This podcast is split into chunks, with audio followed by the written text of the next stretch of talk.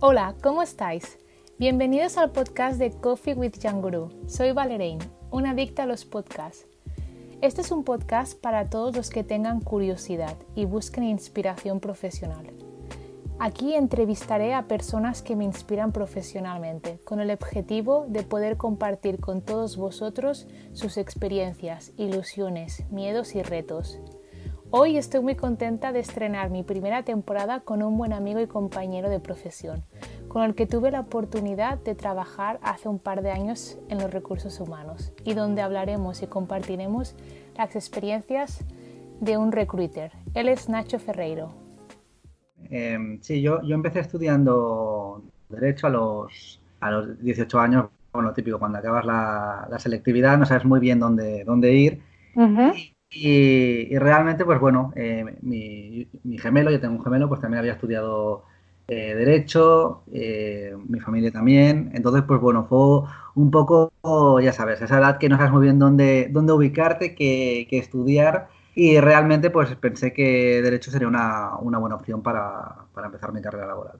En el, en el Teatro del Liceo, eh, como un poco como administrativo y técnico comercial, gestionaba un poco los abonos.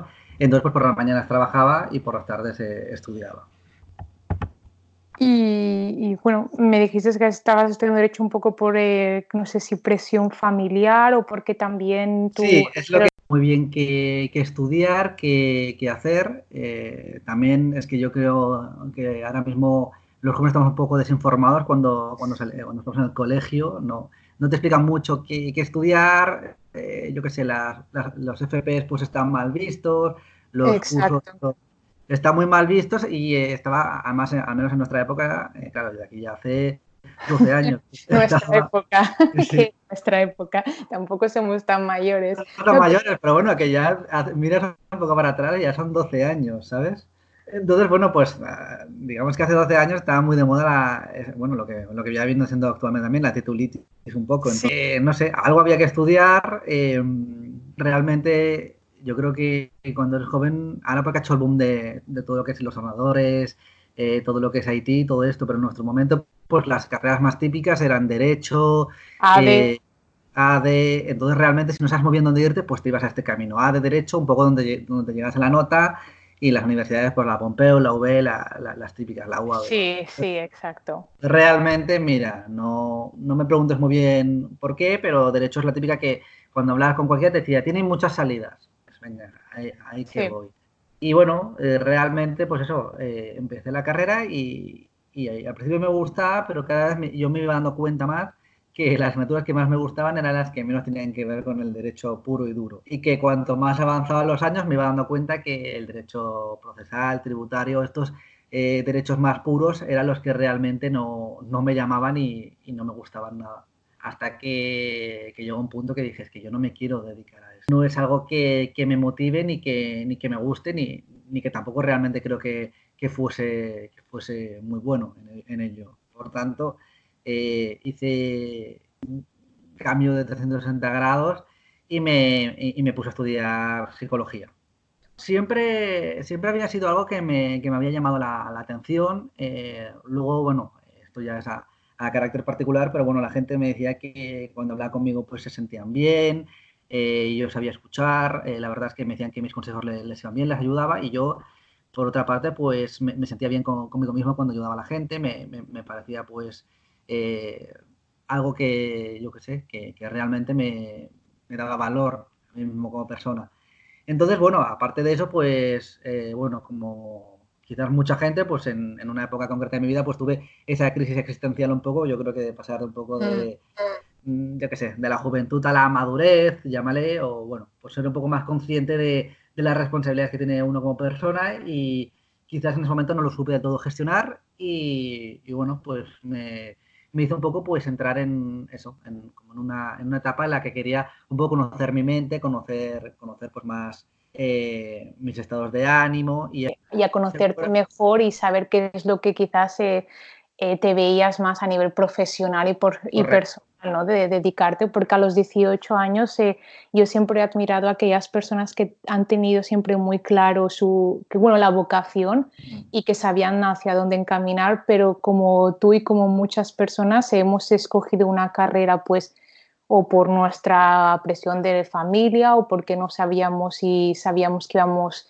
quizás a de nos iba a dar más oportunidades y siempre los padres nos han dicho estudia esto que seguro que tendrás trabajo y al final pues eh, acabas estudiando algo que, tampoco te sientes muy eh, que te acaba de encajar con lo que tú eres. Y lo estudias por tener un trabajo y luego sigues eh, lo que es la rueda hasta que luego mucha gente a los 30 o antes se dan cuenta que no es su pasión o que la descubren más tarde. Y luego por eso también hoy en día hay tanta gente que eh, a los 30, 40 años hacen como un cambio radical a nivel profesional, que acaban haciendo otra cosa completamente diferente a lo que han hecho porque, bueno, porque en todo el mundo, no todo el mundo sabe a los 18 lo que quiere hacer, ¿no, Nacho? Eh, evidentemente, y además eh, algo que también tiene que tener en cuenta es que una persona que quiere algo a los 18 no es lo mismo que, que puede querer a los 30. Exacto. Entonces, realmente, bueno, evidentemente hay, que tener un poco una idea de, a los 18 de, qué es lo que te gusta o qué es lo que no, pero es lo que tú, es lo que tú comentas. Muchas veces la gente está un poco perdida y eh, ya, ya, de por sí quizás a los 18 no eres tan responsable como puedes llegarlo a ser eh, más adelante y al final pues te, llevas un poco por, por, la masa. Incluso hay gente que yo me acuerdo que estudiaba una carrera porque su amigo iba a ir ahí o su amiga o porque... sí. O sea, ha llegado al punto de, de eso, de que como tampoco... Eh, es verdad que me parece súper bonito la gente que a los 18 pues ya tiene eh, una pasión por, por, unos estudios, por una carrera, por, una profesión. Eh, en mi caso no, no lo era realmente, digamos que era eso, quizás por mi inmadurez de esa época, pero no, no tenía realmente muy claro qué hacer. Entonces yo lo que hacía era un poco dejarme llevar por lo que me venía. En ese caso, pues mira, oye, mis padres me comentaron que derecho no era una buena opción, eh, mi hermano también lo iba a hacer, y al final dije, pues oye, es una, es una carrera que me puede abrir puertas, además, pues bueno, como todos, hemos visto series de abogados y te lo imaginas en un juicio súper entretenido y, claro, no, no, ves la letra pequeña que es pues eso, eh, pasarte horas y horas en un despacho, eh, pues leyendo leyes, leyendo jurisprudencia, etcétera. series de abogados como Alec McBeal, Nacho. O, como Switch, por ejemplo. Como Switch, esta ya es un poco más actual. Esta ya es más actual, pero me refiero que sí, sí, la gente al final eh, hay profesiones que se las imaginan de una forma de una forma totalmente diferente. A mí en derecho me pasó realmente. O sea, me lo imaginaba de una forma diferente cuando llegué y, vi lo que era. Es que no. En psicología, en su momento cuando, cuando lo empecé, es lo que te comento. No me puse no, no me puse una idea concreta en la cabeza porque sí que sabía que tenía diferentes vertientes. Eh, por una parte estaba la de humanos, que es donde más me, me he enfocado. Luego por otra estaba la psicología más, más clínica, más, más pura que era la de, bueno, pues tener una consulta y tener pacientes y especializarte en un, en un tipo de psicología concreta. Entonces, realmente no, sí que quizás en, los inicios sí que pues dije, ah, mira, voy a ver, eh, voy a conocer un poco todo y a ver dónde me lleva. Y mi idea en un inicio sí que era ser psicólogo, por lo que te comento, por mi vertiente más, sociable o humana. Pero, pero bueno, eh, la vida siempre pues te da, te da oportunidades, te da ocasiones y en mi caso eh, cuando estaba en tercer año de carrera, creo recordar, eh, tenía que hacer las típicas prácticas que todo el mundo, que todo el mundo hace y me salió a hacer las, prácticas en una, en, bueno, en una consultoría eh, enfocado a, al healthcare, digamos, o life science. A recursos humanos, ¿no? Humanos, exacto. Y sobre todo pues a, la parte de selección enfocado en laboratorios farmacéuticos. Entonces, bueno, claro, evidentemente dejé el liceo, que, era un sitio donde, digamos, me daba, me daba dinero, me daba, me daba pues para poder mantener yo mismo, pero por otra parte eh, no estaba nada relacionado con mi carrera laboral. Entonces, pues bueno, al cabo de, creo que estuve unos cuatro años, pues eh, me fui, a, me fui a, una empresa que se llama Team 2000, que, bueno, que está enfocada sobre todo en lo que te comento, a consultoría de recursos humanos eh, enfocado a laboratorios farmacéuticos. Y allí, pues bueno, empecé a conocer todo lo que era los procesos de selección, pues ya desde lo básico, desde publicar, cribar, reunirte con clientes, tener entrevistas, que claro, que me parece una tontería, pero cuando no tienes ni idea de nada, pues al principio te da incluso cosa reunirte con gente, ver que, pues eso, que quizás eh, depende de ti que esa persona tenga un trabajo o no, mm. eh, pues eso. Una vez que empiezas eh, ahí, bueno, en la otra parte ves que en realidad no, no es tan fácil tomar las decisiones ni...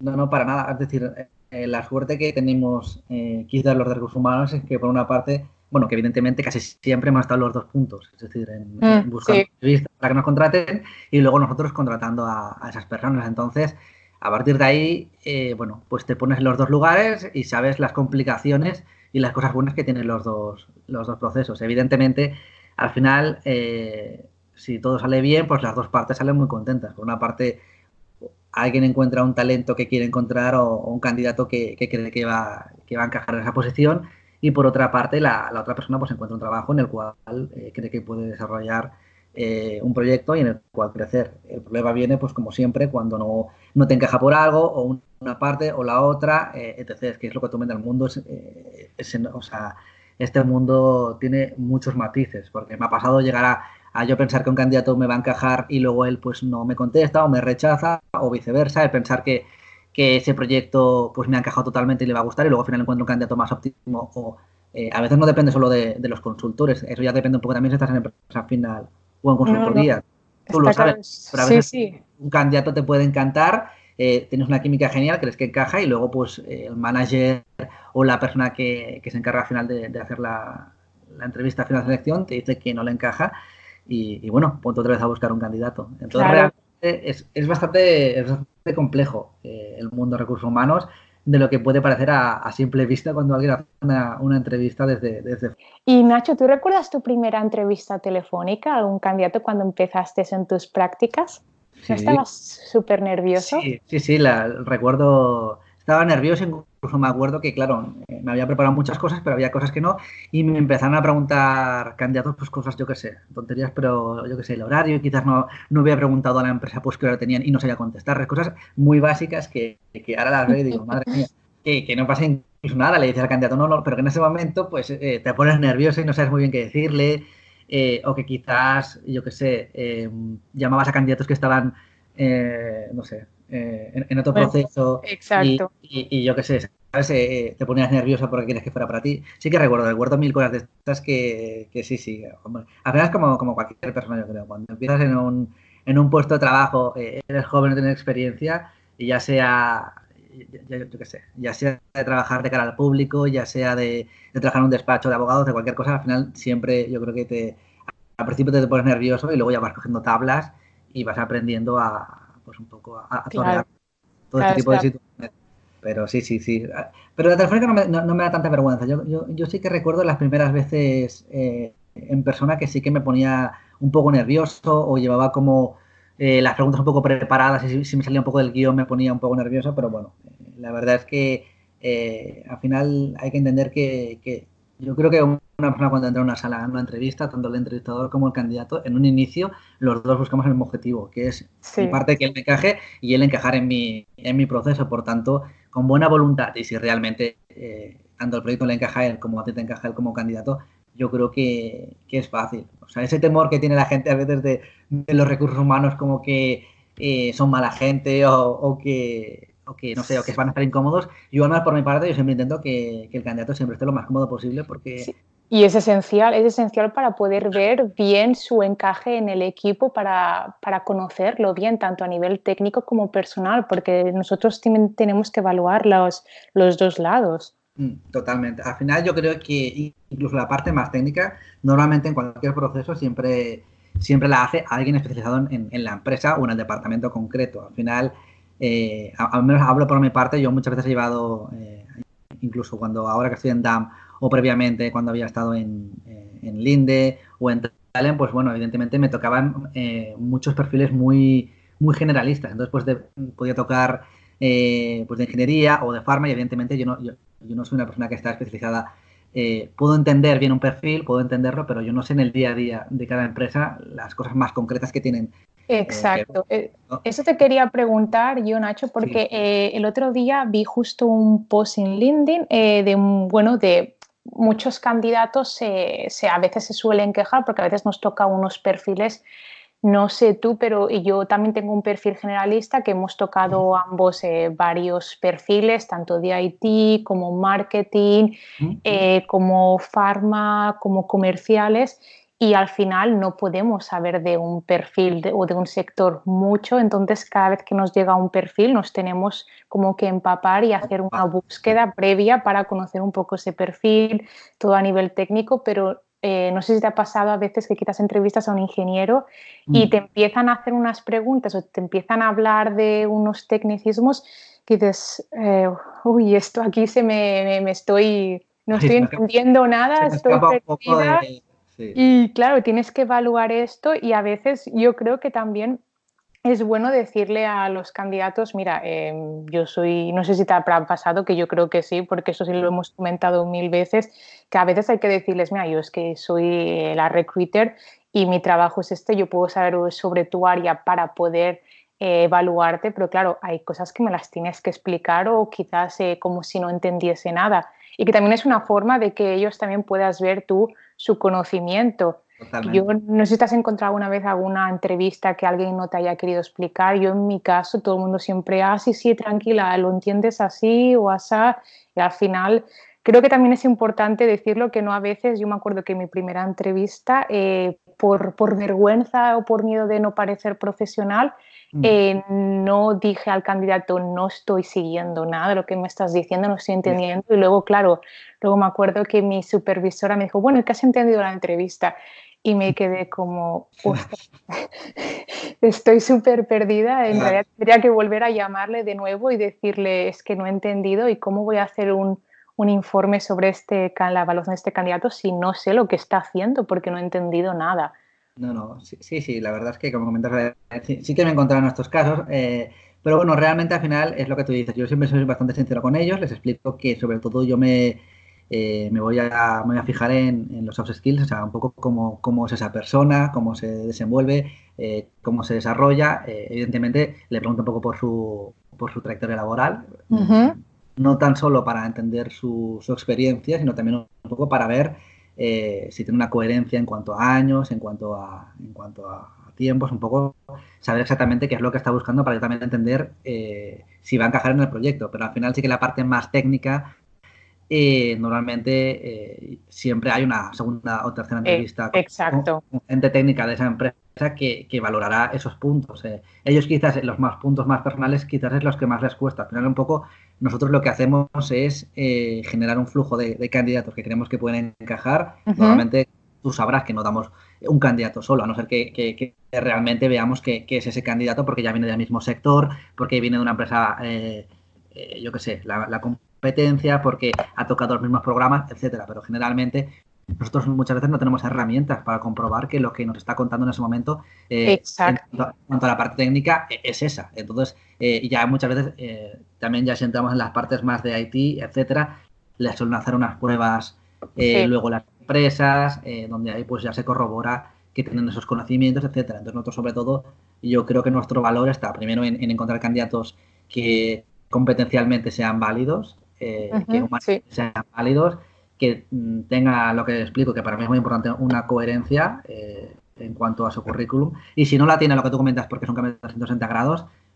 que te lo sepa argumentar bien, que tenga fluidez a la hora de, expresarse y, bueno, evidentemente eh, que, el proyecto le encaje. Ya no tanto que sea sociable o no, porque, bueno, hay trabajos para todo tipo y al final la gente no, no tiene por qué ser de una forma determinada, sino que sobre todo que, creamos que pueden encajar en ese proyecto concreto. Entonces, sí, sí, que me he encontrado ¿eh? realmente muchas veces que que la parte técnica se me escapa un poco de, mi control. Intento, evidentemente, eh, lo que tú dices, una vez me llega una, una job description de, pues eso, de, un proceso, si no lo he tocado nunca, pues bueno, evidentemente me, reúno con la persona que, me ha facilitado esa, esa oferta, pues un poco para entender bien qué es lo que busca, qué son los, dónde son los puntos más importantes, eh, etcétera, y a partir de ahí, pues bueno, me empapo y tú también lo que te dices, a lo largo de hacer entrevistas con diferentes candidatos vas entendiendo mejor el perfil.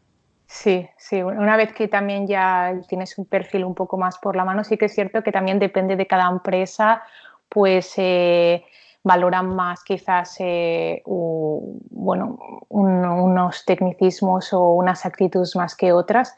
Pero yo, por ejemplo, también creo que añadiría a lo que tú me has comentado, que cuál es nuestro papel importante en, en el proceso de selección, añadiría también evaluar mucho la motivación. Creo que la motivación de los candidatos, sobre todo hoy en día, ahora que eh, mucho de nuestro trabajo es eh, captar a, bueno, haciendo más headhunting, headhunting que recruitment.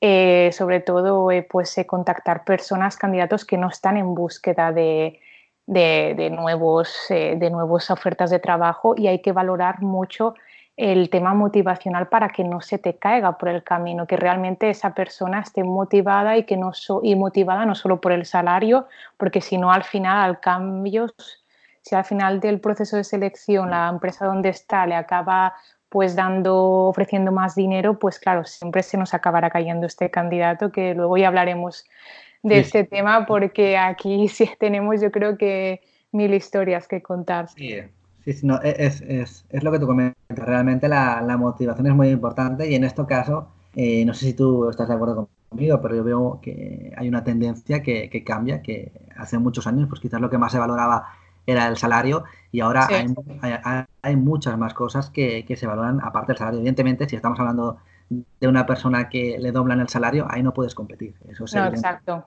Pero muchas veces, eh, y esto es algo que las empresas eh, creo que cada vez son más conscientes, se valoran eh, otras cosas como la conciliación familiar, el poder hacer home office, el, por ejemplo, tener un horario que los viernes te permita hacer media jornada, em, yo qué sé, tener diferentes que te pongan un gimnasio, que te pongan un comedor, o sea, eh, estas cosas que, parece que no, que, la gente puede pensar que, no se tienen en cuenta, pero muchas veces yo me he encontrado gente que, valora mucho más el proyecto, las funciones, el ambiente, esto, que no el salario, que ellos mismos me dicen que les da igual cobrar, eh, yo qué sé, 5.000 euros más a final de año, eh, no, les, no les va a cambiar su vida en el día a día, pero en cambio eh, estas pequeñas cosas sí que, sí que cambian. Entonces yo creo que cada vez las, empresas son más conscientes de que la gente quiere formarse, que, que la gente lo que busca eh, es eso. Que yo no digo que, los, que anteriormente los candidatos no, no buscasen eso, porque me acuerdo otro día en LinkedIn, estaba mirando y, y vi un debate que se creó sobre, sobre eso, sobre la, nueva la, digamos, la nueva juventud, que lo que está buscando es eso y que la anterior buscaba lo otro. Sí, los, millennials, ¿no? Exacto, los millennials. No creo que sea tan. Y la generación Z, etcétera. O sea, yo no creo que sea tan. Ahora buscamos eso, antes buscaban el dinero. No creo que sea eso, sino que ahora se es más consciente de que se puede hacer eso. Antes, antes quizás por el. Por, yo qué sé, eh, el hecho de que no estaba estandarizado, pues realmente la gente mm, hacía eso sus ocho horas, salía. Y la gente tampoco se planteaba estas cosas. O sea, realmente eh, es lo mismo que te, que te, comento antes. Yo creo que está habiendo una, tendencia, un cambio, y ahora está muy, muy, muy de moda en el aire el no me siento realizado o no estoy sí, en trabajo. E, e, esto te lo comento porque, o sea, hablo por caso propio mío de, yo qué sé, cuando hablo con mis padres o con gente más adulta y quizás yo les digo, sí, es que yo busco algo que me haga sentir bien o que... Y a veces la mentalidad que ellos tienen es, es que un trabajo es para conseguir dinero para luego ser feliz fuera. Es que sí, la generación de nuestros padres vienen de, estar trabajando en la misma empresa casi toda la vida e ir creciendo poco a poco en la misma empresa, pero es que esto ya no, no se lleva. es muy complicado, incluso cuando hablaba con algún manager o cliente interno, me, me, acuerdo que me decía, es que mira la rotación que ha tenido, eh, ha estado en tres o cuatro empresas. Y, y, yo, claro, le decía, a ver, es que te tienes que ir acostumbrando que esto es lo, lo que hay ahora mismo. exacto, exacto ahora la gente tiene oportunidades de poder cambiar, eh, tiene inquietudes, eh, realmente pues se fijan mucho en los proyectos y si no se ven valorados pues buscan eh, otro proyecto. Y raro es ver ahora a alguien, a no ser que, bueno, o sea, que, puede suceder, que, esté 20 años en una empresa, pero muy complicado ver a alguien que, lleva 10, 15 años en una empresa. Y generalmente esa es la gente que, bueno, que evidentemente cuando tú le contactas, en lo que tú dices de headhunting, es complicado sacarlos porque si llevan 10 o 15 años es porque han Sí, porque han encontrado lo que quieren, han encontrado lo que buscan y, y, porque ya están a gusto, ya se quieren como jubilar allí. Yo me acuerdo que empecé mis prácticas eh, de recursos humanos en Londres y ahí pues eh, sí que, bueno, van, a nivel profesional sí que van un poco más eh, adelantados que nosotros y ya se veía bien, se veía bien que la gente profesionalmente fuera cambiando de empresas porque eso te daba pues una visión del trabajador que es una persona que se sabe adaptar a los cambios, a los nuevos equipos, que sabe estar preparado. Recuerdo cuando volví a España y estaba buscando un ingeniero en mis prácticas y ofrecer un candidato pues que había tenido pues quizás dos años en una empresa, luego un cambio, otro salto y varios saltos en su currículum y el cliente decir es que aunque me encaje no me da seguridad que luego se nos vaya a ir.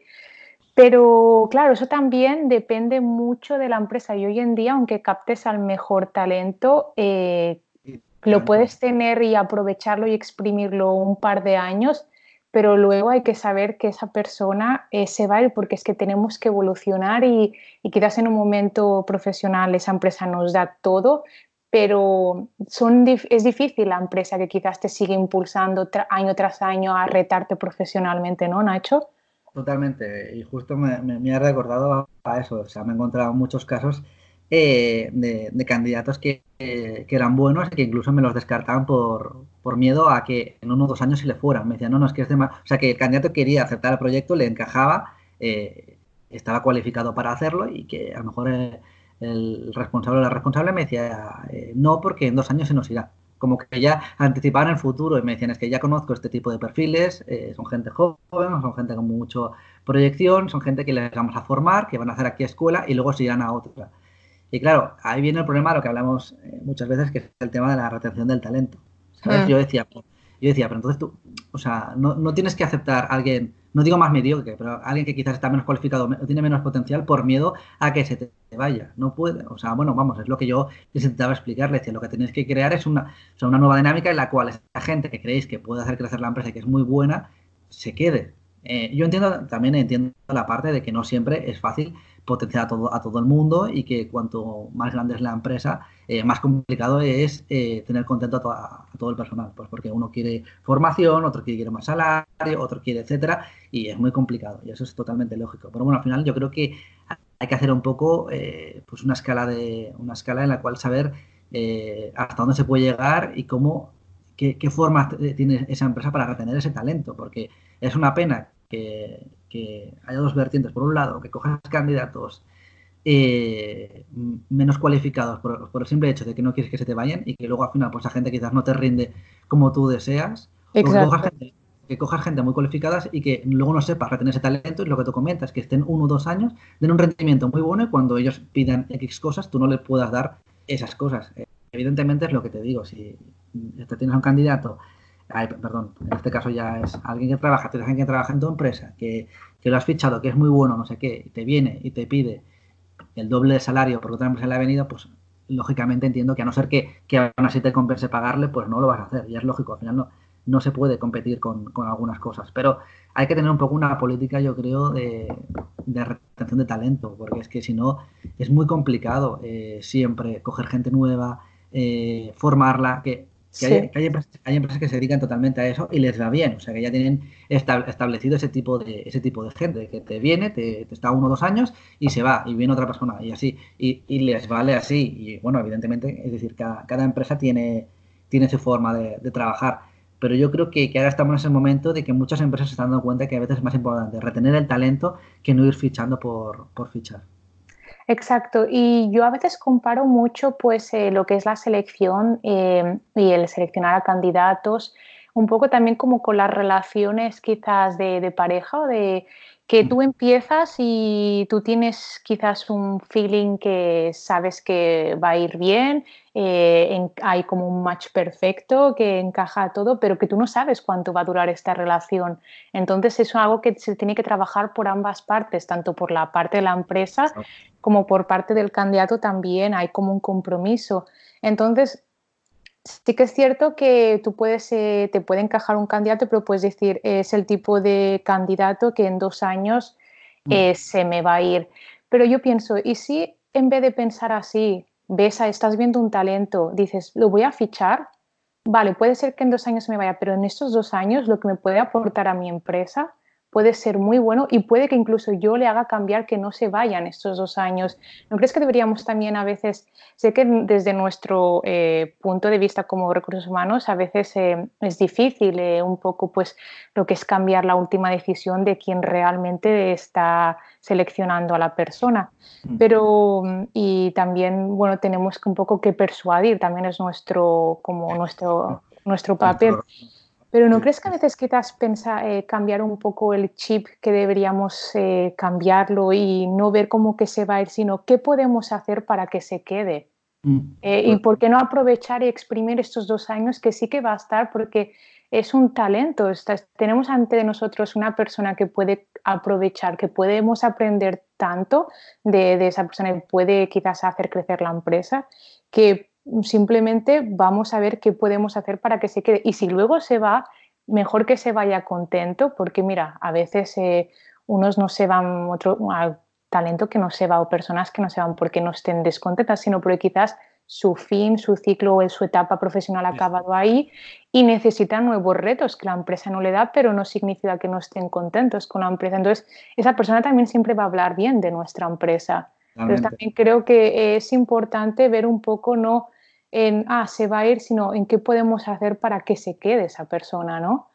Sí, 100% de acuerdo. A ver, lo que sí que creo que es muy importante, y eso eh, creo que estarás de acuerdo conmigo, es que se tiene que ser totalmente claro, transparente y sincero, tanto con el candidato como con el manager, a la hora de, establecer eh, digamos, los puntos que, busca cada uno. O sea, eso es evidente, porque al final, si no, ahí vienen los problemas y viene lo que tú explicas, que tú me dijiste, yo te dije, eh, no has cumplido, has incumplido, o sea, al final yo creo que esa es la parte más importante y por eso yo, yo es algo que siempre eh, me fijo mucho a la hora de, contratar. Eh, por una parte le digo al manager qué busca, qué quiere, qué espera, no, ya no tanto a corto plazo, sino a largo plazo. Mi, mi, interés es que esa persona se desarrolle en la empresa, que por otra parte la empresa esté contenta, a no ser que sea para un proyecto eventual entonces, evidentemente, si es algo eventual, se le tiene que comunicar también al candidato. Y al candidato lo mismo, saber un poco sus intereses, saber un poco la motivación, hablar con el, con el manager o la manager y explicarle qué es lo que está buscando eh, esa persona. Entonces, eh, yo creo que si los si las cosas están,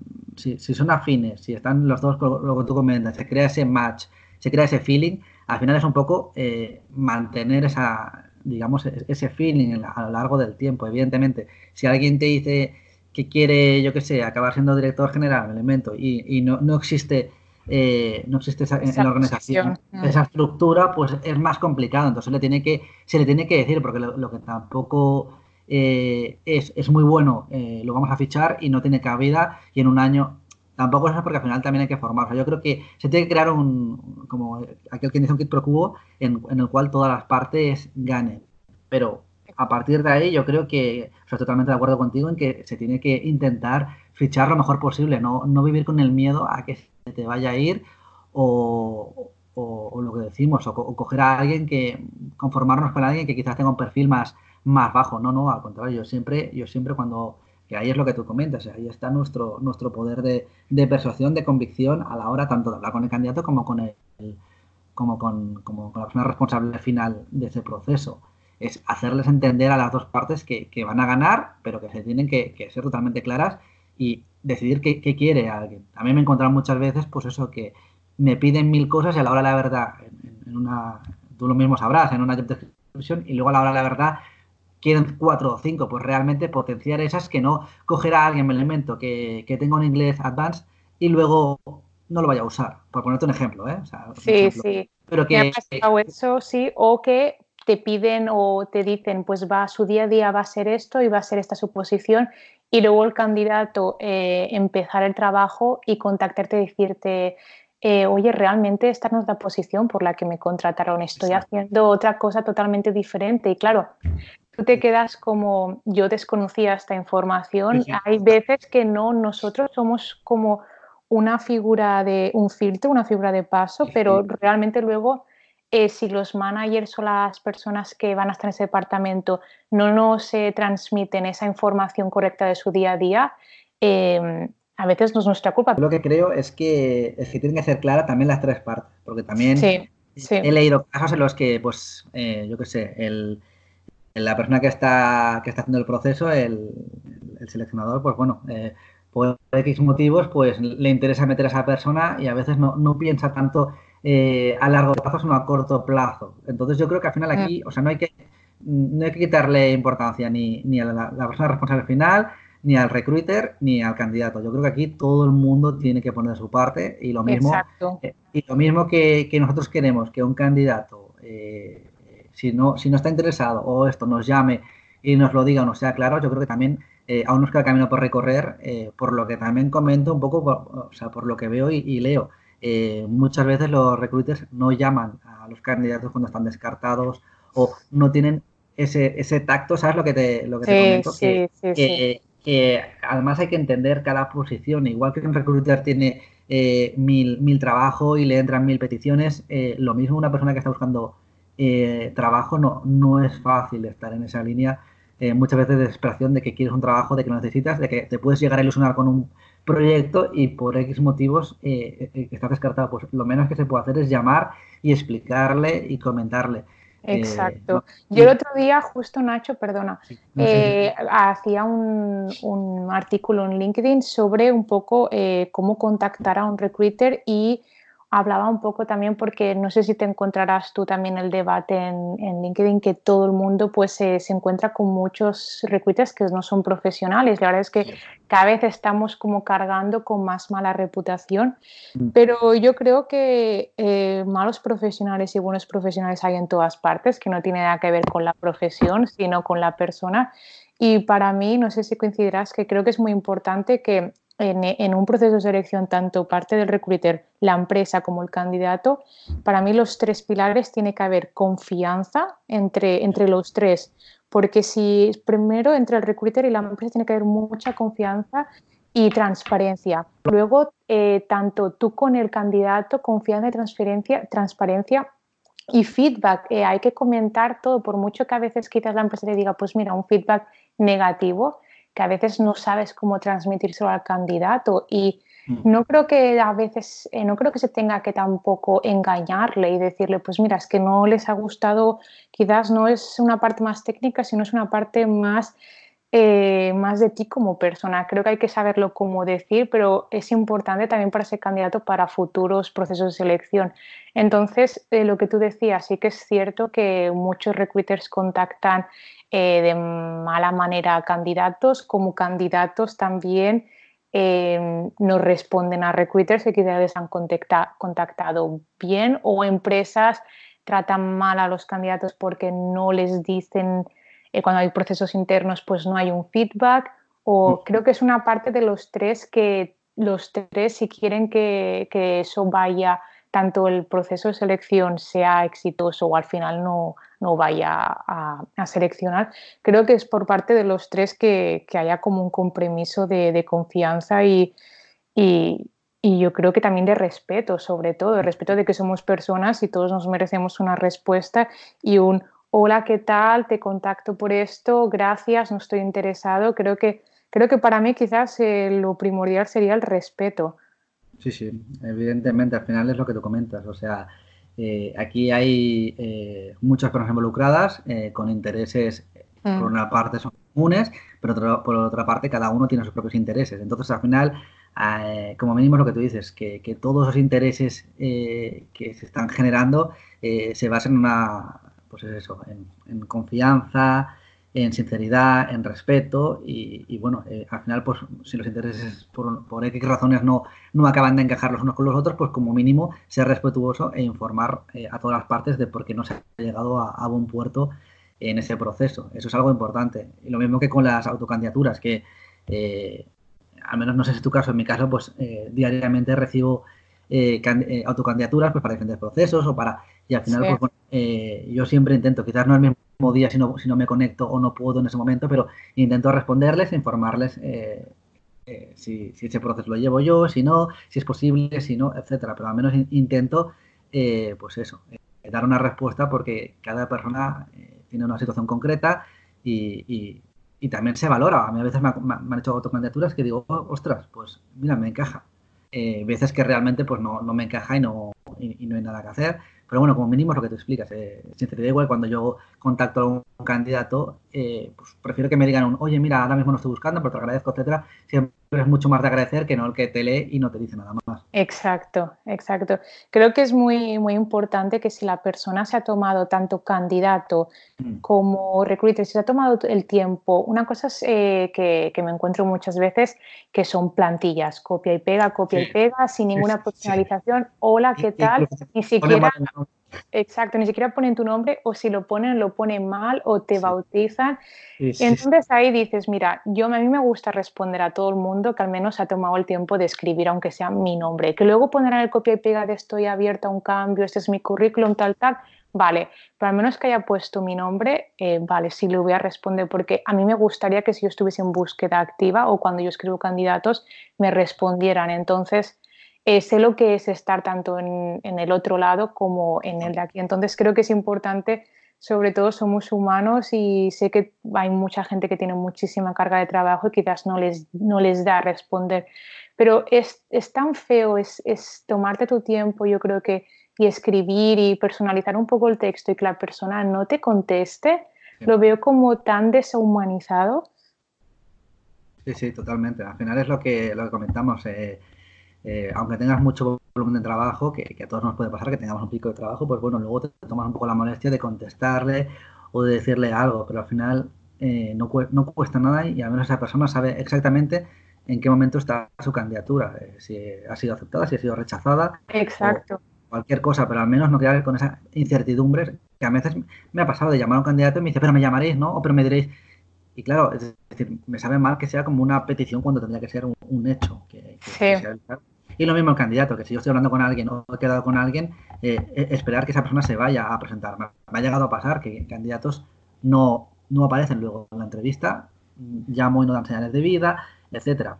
Yo prefiero que me llamen digan, oye, mira, no he podido por X motivos o lo que sea, oye, no estoy interesado, pero que, que al menos tú te puedes organizar también tu día o viceversa. Yo tampoco querría eh, quedar con un candidato y luego no presentarme. Evidentemente no, nunca lo he hecho, pero me refiero, si por alguna razón me ha llegado a pasar de que ese mismo día por X motivos me sale, pues intento llamarle e intento programar otra hora, pero no, eh, yo considero que al final todo, todas las partes necesitan una, respuesta, la verdad. Sí, exacto. Y tú, Nacho, que estás, eh, bueno, tú como yo nos conocimos eh, trabajando en una consultoría de recursos humanos y sabemos que es completamente... yo solo he trabajado una vez en empresa final en mis prácticas, tú sí que has dado ya el salto a, a cliente final, que bueno, Supongo que muchos de nuestros compañeros de profesión, eh, como tú como yo, siempre nos ha gustado el... Eh, bueno, sabemos que hay una gran diferencia trabajar en, consultoría que en empresa final, hay sus eh, pros y sus contras, pero que muchos de nuestros compañeros de profesión su, su meta es pasar a cliente final porque bueno, hay unas ventajas en el proceso de selección que puedes conocer mejor el cliente y quizás puedes mejorar mejor el proceso de selección eh, estando dentro que no desde afuera, ¿no? Aunque siempre estando desde fuera, yo al menos ahora con mis clientes que trabajo como freelance, sí que, bueno, les intento guiar mucho, mucho desde fuera porque, ah, bueno, tú ahora que estás en cliente final, supongo que sí que sabes un poco lo que es, eh, eh, cómo está el mercado, pero cuando estás quizás en consultoría que estás trabajando con más empresas, con muchos más perfiles, quizás no sé si puedes tener más conocimiento de cómo es el mercado o eh, cuál, cuál, tú ahora que estás ahora en los, has estado en los dos, para ti Nacho, ¿cuál verías que es un poco la diferencia o qué crees que estando ya dentro de la empresa cliente no ves que veías antes estando en agencia? Un poco las diferencias que has encontrado pues dando este salto. A ver, yo, la primera que ya la has comentado es la, principal, es eh, el tipo de relación que tienes con el, con el cliente. Al final, generalmente en, consultoría eh, te tocan muchos temas muy, muy generales. Eh, puedes coincidir con empresas, pero muchas veces, por el volumen de trabajo, pues muchas veces no coincides con esas empresas y vas, y vas rotando, vas variando. Entonces, al final, tienes muchos clientes a la vez, tienes mucho contacto, tienes perfiles que aunque estés dentro de un propio departamento, pues pueden variar de un tipo o de otro y el tipo de, trabajo es diferente, pues porque con un cliente pues ya estás eh, haciendo una entrevista, eh, pues con otros los tienes ya en final, con otros estás iniciando un proceso y al final eh, es diferente. En cambio, en una empresa final sí que directamente conoces, normalmente los managers a no ser que la empresa, pues lo que te comento, su forma de trabajar sea ir variando. Generalmente los managers son managers que llevan mucho tiempo en la empresa. Realmente, generalmente te suelen incluso dar perfiles dentro de la empresa que, que especializados en departamentos concretos. Por lo tanto, al final ya coges muy rápido el perfil, ya te acostumbras a lo que busca cada manager, lo que sabes que encaja en cada departamento y creo que la selección es un poco, no diría más fácil, pero se, es, más, es más ágil porque, porque realmente eh, una vez ya, ya, tienes contacto con los managers, ya saben cómo trabajas, ya saben cómo trabajas, eh, tú ya sabes cómo trabajan ellos, ya saben lo que, lo que. Eh, ya conoces el perfil de la empresa, pues es mucho más, más rápido. Luego, también el tipo de, el tipo de empresa. en mi caso, por ejemplo, pues al ser una empresa final, quizás, y ser una empresa reconocida, pues eh, a la hora de publicar una oferta ya no, hace falta tanto hacer un headhunting en ese sentido porque se apunta bastante gente. En cambio, eh, en consultoría, pues muchas veces te encuentras eh, que, es eso, que la inmediatez es muy rápida, que tiene que ser para de hoy para mañana muchas veces, que, pues que te tienes que poner a buscar, que quizás no conoces la, que quizás no conoces la empresa porque no has trabajado antes con ella, entonces pues bueno, tiene que ser todo mucho más, mucho más acelerado pero luego, eh, por otra parte, al depender de personas que quizás tú no conoces directamente, que no tienes esa facilidad de ir a su departamento a hablar con él en persona y que es por un email y puede que te tarde, eh, eh, por otra parte creo que es menos ágil en ese sentido, porque tú puedes tener un candidato, enviarlo y que la empresa X no te conteste hasta el cabo de tres días. Entonces, un candidato a lo mejor está en un proceso pues, y ese te cae, luego otro encuentra. Entonces, creo que en ese sentido, no es que quizás sea más fácil, pero como mínimo es más ágil en la empresa final que, en consultoría. Exacto. Ya me lo imaginaba así, por eso eh, tú y yo que hemos estado en, consultoría sabemos pues quizás dónde se puede, dónde hay, cojea más el proceso de selección y dónde quizás mm. vemos que hay que reforzarlo. Por eso yo, por ejemplo, ahora que, soy freelance y que no hago como un trabajo de consultoría y que he visto dónde se cogea, he visto que es más importante quizás tener menos clientes, pero estar más eh, focalizado en ellos, en conocerlos bien y en hacer un proceso de selección más ágil que no quizás intentar eh, pues tener muchísimos clientes y al final pues eh, ir, bueno, dando tiros, dando tiros por todas partes, ahora por aquí, por allá y no conocer bien tus clientes. Creo que también es muy importante que, bueno, conocer bien a tu cliente para saber, si no conoces a tu cliente, cómo le vas a encontrar una persona que encaje en su equipo si no lo conoces. Es que al menos te tienes que dedicar un tiempo. Todos sabemos que, bueno, en consultoría hay la verdad es que aprendes muchísimo, muchísimo, porque no, no te queda otra, no te queda otra que seguir el ritmo y aprender. Pero sí que quizás yo, por ejemplo, ahora tengo el tiempo de quizás de perfeccionar y tomarme, al tener menos procesos de selección, de perfilar y mejorar todos esos procesos y toda la calidad con el cliente, con la empresa, que al final el trato es, eh, al final, el trato que vas creando un poco es lo que quizás tú quizás acabas creando con tu cliente interno. Ese trato, esa confianza, ese conoceros, porque claro, tú estás en la empresa, pero tú tienes un cliente interno. depende de los departamentos, que es el que te, pide un, un, perfil u otro, ¿no, Nacho?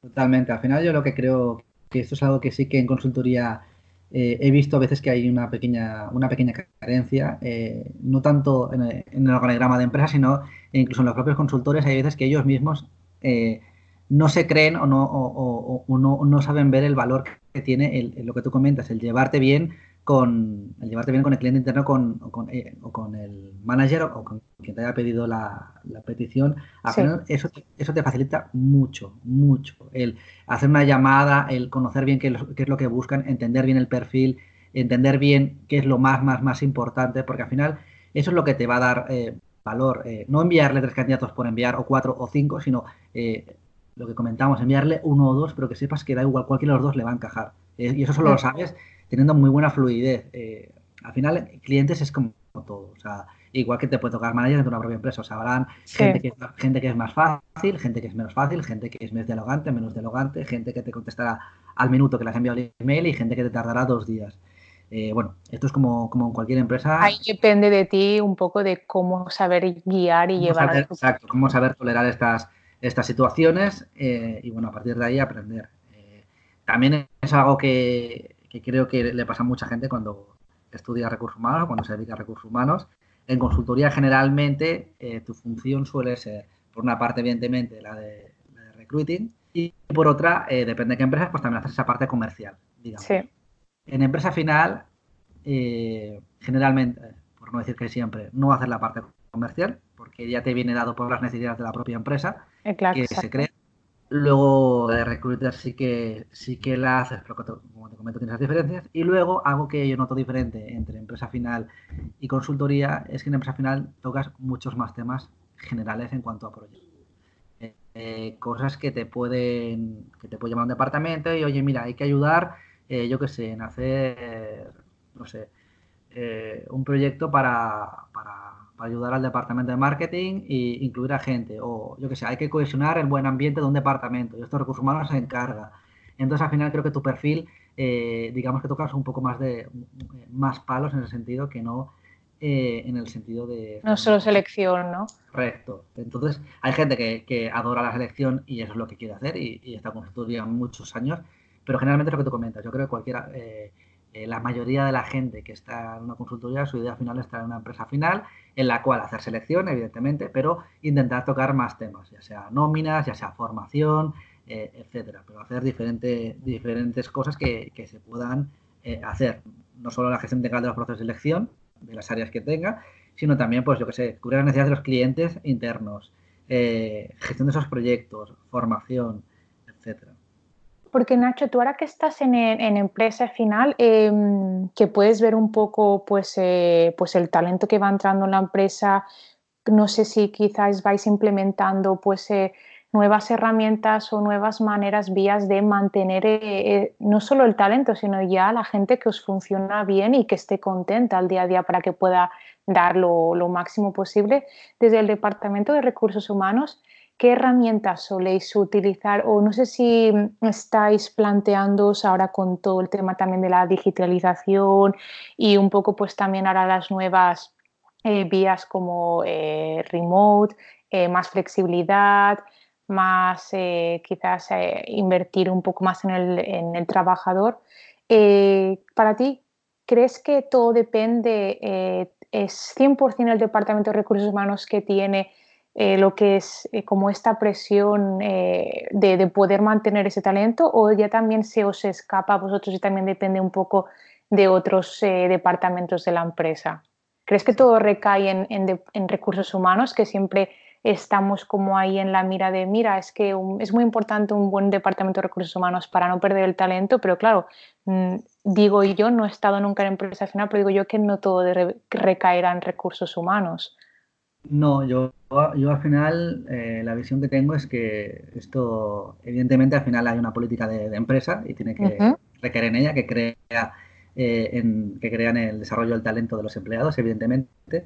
Sí que es verdad que la herramienta que lo plasma eh, es recursos humanos, al final son las personas que, que toman la iniciativa a la hora de desarrollar esas ideas para, para pues eso, mantener ese talento, pero evidentemente tiene que ir con la, con la dinámica y la política que tenga esa empresa a la hora de creer o no eh, en, ese, en ese aspecto. Eh, en, mi caso, sí que es verdad que las empresas en las que, en las que, las que he estado y en las que estoy eh, se basan totalmente en creer en el, desarrollo del talento. Hay diferentes herramientas, por ejemplo, lo que te explico, se, hace, se hace cuestionarios, se pregunta un poco qué es lo que desean, flexibilidad, si tienen, tienen flexibilidad horaria, eh, tienen diferentes ayudas, es decir, se intenta un poco entender las necesidades, además de lo que, bueno, evidentemente como mucha gente, pues lo que buscan es el salario, pero entendiendo que el salario sea acorde al mercado, pues eh, dar diferentes eh, facilidades para que esas personas se sientan a gusto en su trabajo, se sientan reconocidos, evidentemente abrir las puertas a, todo colaborador, es decir, si tienen que hablar de cualquier cosa,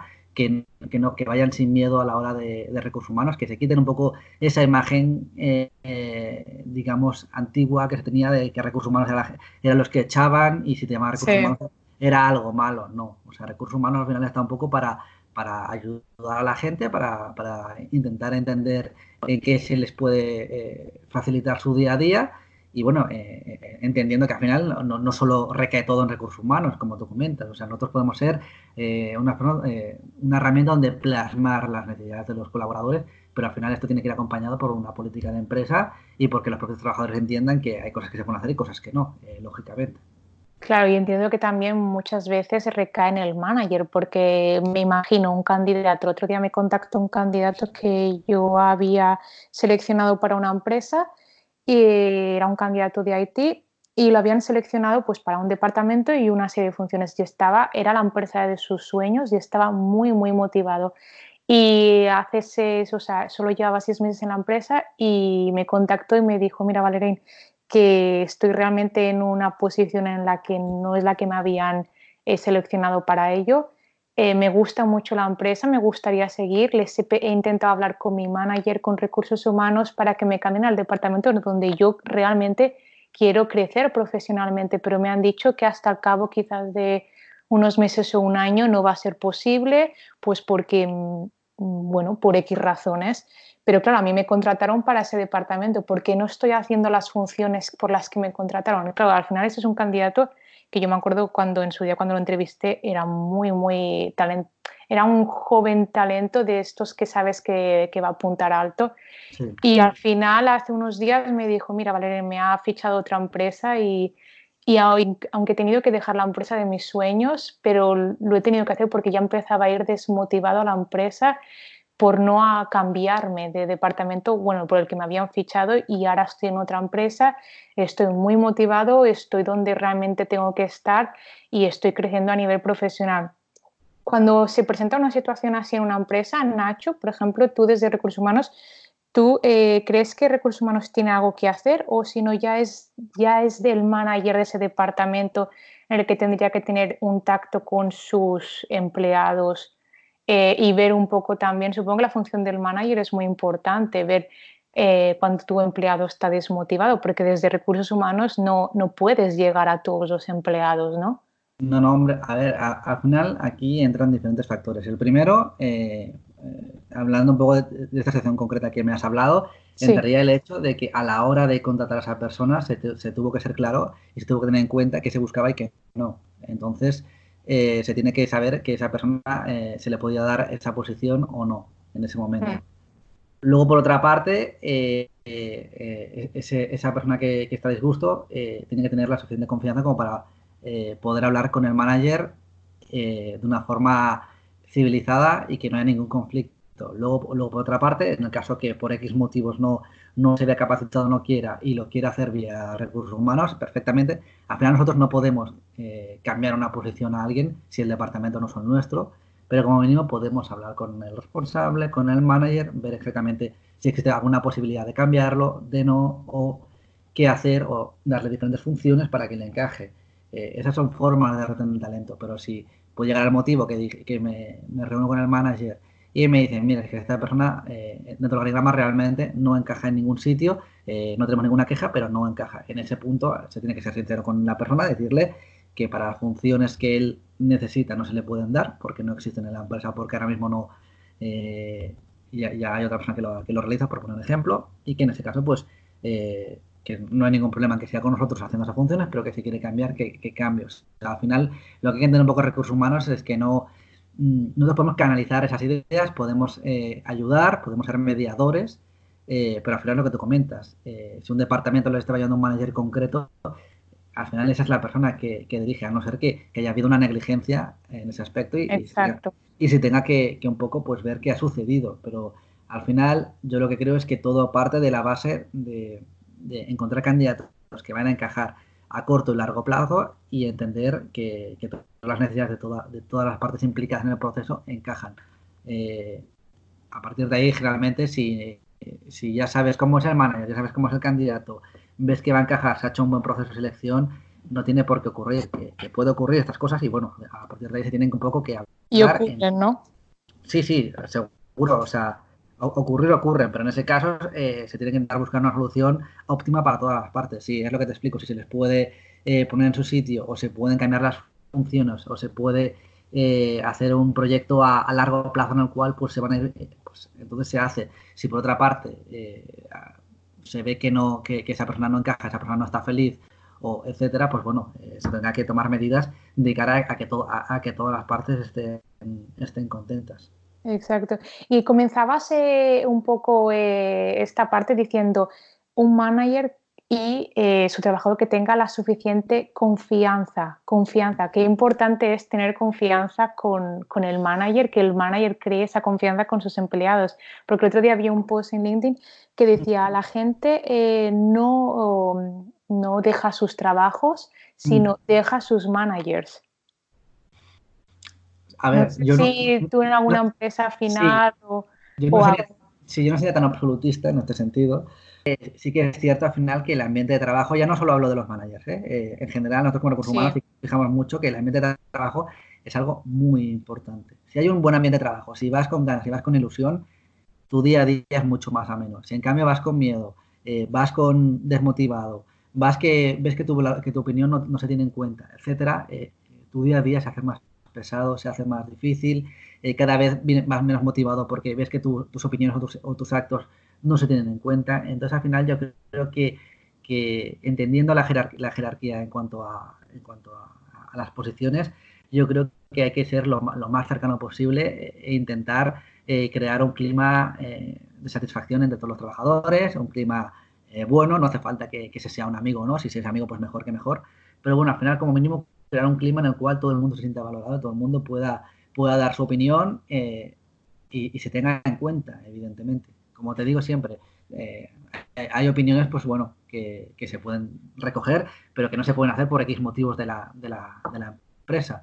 Pero que como mínimo que la gente sepa que, es escuchada y eso creo que Recursos Humanos tiene un papel importante a la hora de, canalizar ese buen ambiente. Y si vemos, eh, si detectamos que hay un departamento que por X motivos la gente se va por siempre por la misma situación, por el manager o por el mal ambiente o esto, pues evidentemente yo creo que el trabajo de recursos humanos, aparte de esto, hablar con el manager, hablar con los trabajadores e intentar que, ese clima cambie, no dejar que se hay eh, una vorágine de, descontento. Genial, genial Nacho.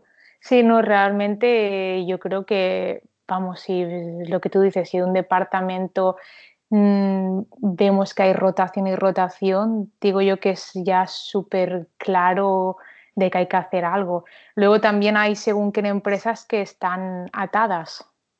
Están atadas y quizás no pueden hacer algo porque ese manager quizás ya lleva muchos años en la empresa o porque realmente quizás como manager no es bueno, pero su trabajo en la empresa sí que tiene un, impacto y está generando mucho dinero. Entonces, claro, eso también hay, debe implicar una dualidad. Sí, pero en ese caso hay que, hay que ser consciente de que hay personas que pueden ser muy buenas en su trabajo, pero no están capacitadas para llevar equipo. Exacto. Tiene que ser consciente de, ello, de que, de que, hay gente que es muy buena, pero que no el, llevar personas no, eh, no significa es la única opción para crecer o que te paguen más. O sea, hay diferentes formas y tú puedes ser muy bueno, pero se tiene que tener en cuenta que detrás de, esa persona que lleva un equipo hay personas por debajo. Y si vemos que esa persona no sabe llevar, se le explica y no sabe llevar, pues en ese caso se le tiene que quitar ese equipo, porque al final lo que está haciendo es afectando a más personas.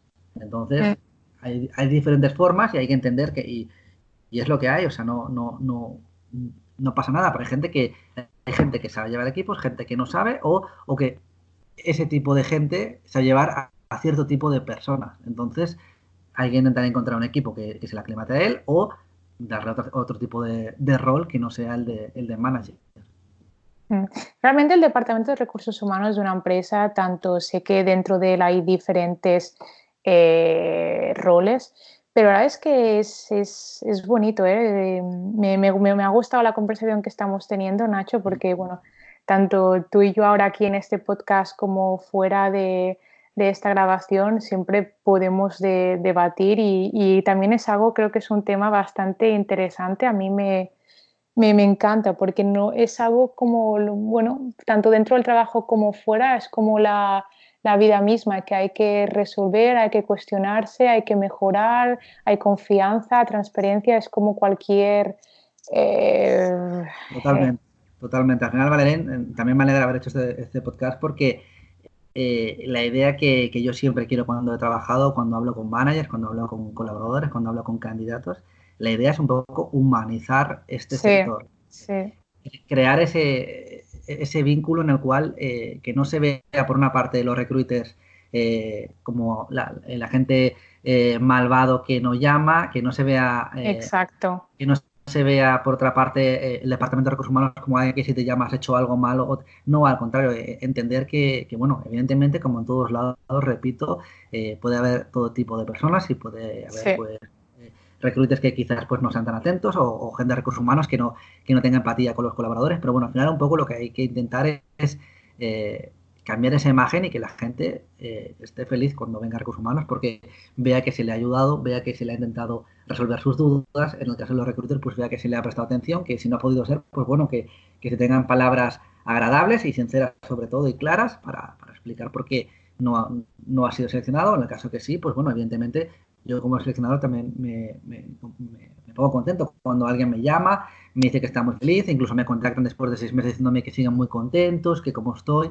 Eh, me gusta recibir esto porque aunque sea tu trabajo y lo tienes que hacer bien, porque lo tienes que hacer bien simplemente porque uno se tiene que sentir satisfecho del trabajo que está haciendo, pero cuando además te escriben tanto eh, clientes o como candidatos diciéndote, eh, gracias por tu tiempo, gracias por todo el tiempo que te has tomado, el feedback y que la gente lo valore, porque no todo el mundo lo valora, porque al fin y al cabo mm, es nuestro trabajo, no nos tendrían por qué felicitar por algo que tenemos que hacer así, como nosotros quizás no felicitara pues a buenos clientes que tenemos o candidatos, pero lo hacemos porque y algo tan normal como dar las gracias o felicitar que parece que, que, cuando se recibe sea como un extra, porque yo creo que eh, está un poco común, ¿no? Sí, realmente es eso, es lo que tú comentas. Al final el trabajo eh, es este, es nuestro trabajo y muchas veces no, la gente no tiene en cuenta, pues eso, que como cualquier trabajo, pues también es agradecer que ya cuando entra en una posición, cualquier cosa, pues un simple gracias o mana que te diga buen trabajo bien hecho o ya se, ya se valora mucho. Eh, en mi caso, por ejemplo, es eso, cuando eh, yo veo que ya los managers ya confían en mi criterio, eh, aunque no me dan un gracias, pero ya le envío dos candidatos y no me los cuestionan y entrevistan a los dos, pues para mí eso ya, ya es un símbolo de que, de que, bueno, de que las cosas se están haciendo bien. Entonces, realmente al final eh, es eso. Eh, parece que no, pero tener un poco de, tacto humano por todas las partes hace que, hace que realmente el proceso sea, sea mucho mejor y sea mucho más ágil. Entonces, no cuesta nada lo que tú dices. Eh, ser agradecido con el candidato. Yo, cuando un candidato me contesta, me dice, pues al final también se agradece que tengan esa flexibilidad muchas veces de adaptarse a los horarios de, de los recruiters y nosotros viceversa también. A Exacto, que, Entender que están trabajando o que lo que sea y que a lo mejor por pues, ese día no comes o, comes a diferente hora o sales más tarde, pero bueno, al final es nuestro trabajo como, como el de otra persona y, mm. bueno, como mínimo ese gracias pues sí que te da ese espaldarazo en la espalda que te dice pues mira oye eh, eh, vale, La pena, vale, La pena, yo realmente es lo que es lo que explico. Esta profesión es muy bonita pero como todo tiene sus frustraciones y tiene sus cosas entonces como mínimo hay que intentar pues darle esa parte humana eh, que, yo digo para que, para que al menos eh, tu día a día sea, sea mejor. Sí, y al final pues crear, crear confianza y yo siempre me rijo por la misma filosofía de vida. Haz lo que te gustaría que te, que te hicieran o actúa como te gustaría que actuaran contigo mismo y al final es que no, no falla, no falla. Si tú tratas a la gente mal, eh, está claro que la gente te va a responder mal. Entonces, y aunque trates bien, quizás hay gente que te responde mal, pero bueno, lo importante es que tú siempre estés eh, satisfecho y contento con el trabajo que haces, ¿no, Nacho?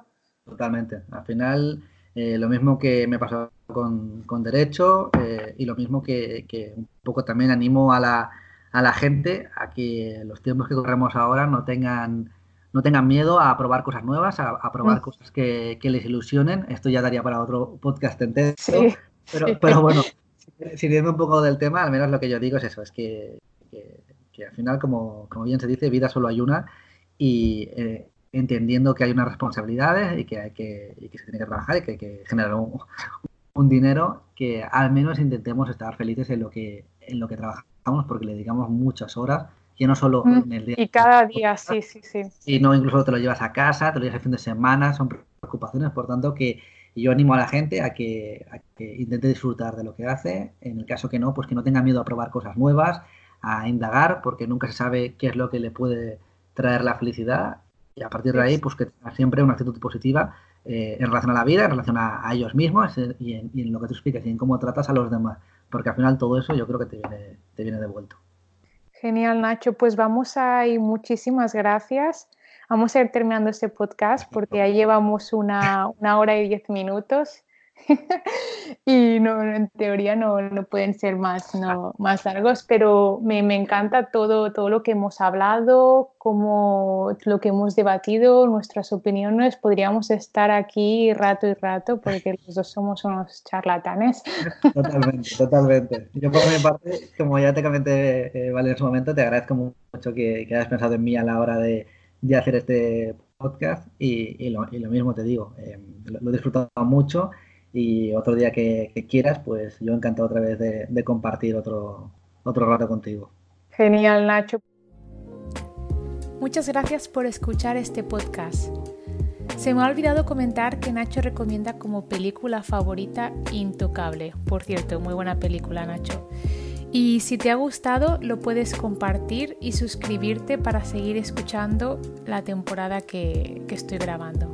Que tengáis una bonita semana y hasta la próxima.